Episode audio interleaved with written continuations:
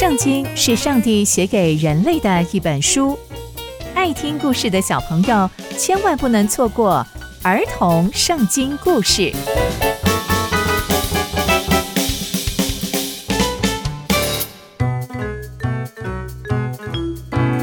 各位亲爱的大朋友、小朋友们，大家好，我是佩珊姐姐。小朋友们，今天佩珊姐姐要跟大家分享的故事是行歌》里的以色列民。以色列百姓中的男生，在埃及地的时候都是需要行割礼的，但在旷野漂泊的日子，要怎么行割礼呢？那接下来又会发生什么事情呢？让我们继续听下去吧。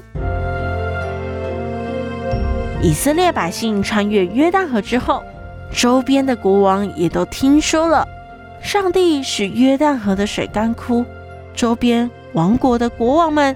都非常的胆战心惊，非常的害怕。当时以色列百姓还住在吉甲，上帝就跟约书亚说：“约书亚，你去制造火刀石，第二次给以色列人行割礼。”约书亚就照着上帝的吩咐给以色列人行割礼。那为什么要行割礼呢？因为以色列百姓中能打仗的男丁都必须接受割礼。但从埃及出来行过割礼的男丁都已经被上帝接走了，因为以色列人在旷野漂流了四十年。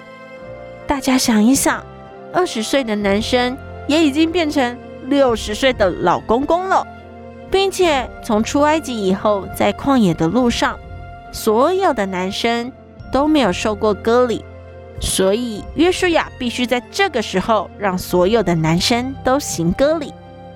那为什么这些曾经受过割礼的男生都没有办法到上帝应许给他们的地方呢？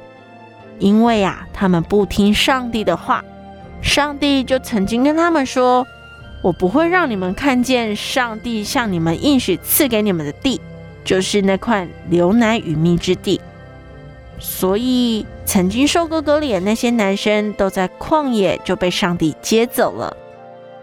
接下来，约书亚就帮这些还没有受过割礼的男生行完割礼之后，他们都在营中休息，等到身体恢复。上帝对约书亚说：“我今天把埃及的羞辱从你们身上除掉了。”他们当时住的地方叫做吉甲，吉甲的希伯来文意思就是“除掉”的意思。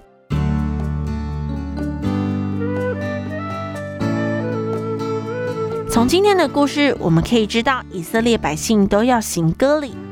行割礼是一个洁净的象征，所以以色列民中的男生都必须接受割礼。特别啊，是要打仗的男生，割礼也是上帝与以色列民约定的记号哦。在故事的最后，上帝说：“我今天把埃及的羞辱从你们身上除掉了。”虽然以色列民在埃及受了很多苦。但因为有上帝，以色列民的身上有了上帝恩典的记号，而不是埃及的奴隶记号。小朋友们，我们也要好好认识上帝，好让我们身上有上帝恩典的记号哦。刚刚披珊姐姐分享的故事都在圣经里面哦，期待我们继续聆听上帝的故事。下次见喽，拜拜。